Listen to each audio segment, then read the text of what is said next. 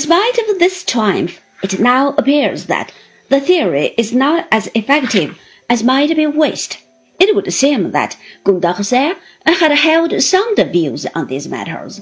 Where Malthus preached restraint, Condorcet had earlier suggested birth control in the modern sense.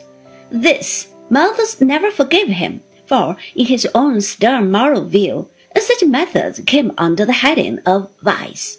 He regarded artificial birth control as somewhat on the level with prostitution.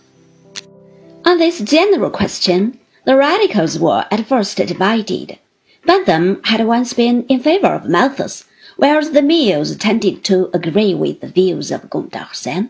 Young J. S. Mill, at the age of 18, was once arrested in the course of handing out birth control pamphlets in a working class slum and sent to prison for this offense.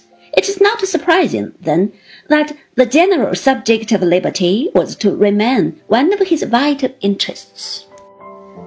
The essay on population was nevertheless a very important contribution to political economy and provided certain basic notions that found their later development in other fields. In particular, Darwin, from 1809 to 1882, derived from it the principle of natural selection and the notion of the struggle for existence. In discussing the geometric rate of increase of organic beings and the struggle that ensues, Darwin says in On the Origin of Species, 1859, that it is the doctrine of Malthus applied with manifold force to the whole animal and vegetable kingdoms, for in this case there can be no artificial increase of food and no prudential restraint from marriage.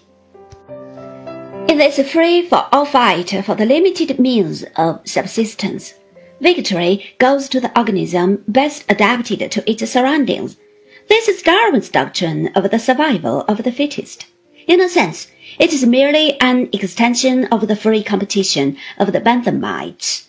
However, in the social field, this competition has to conform to certain rules, whereas Darwinian competition in nature knows no restrictions.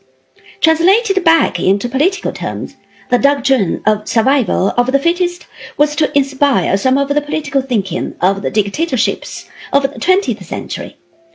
It is unlikely that Darwin himself would have countenanced these extensions of his theory, he was himself a liberal and supported the radicals and their program of reform.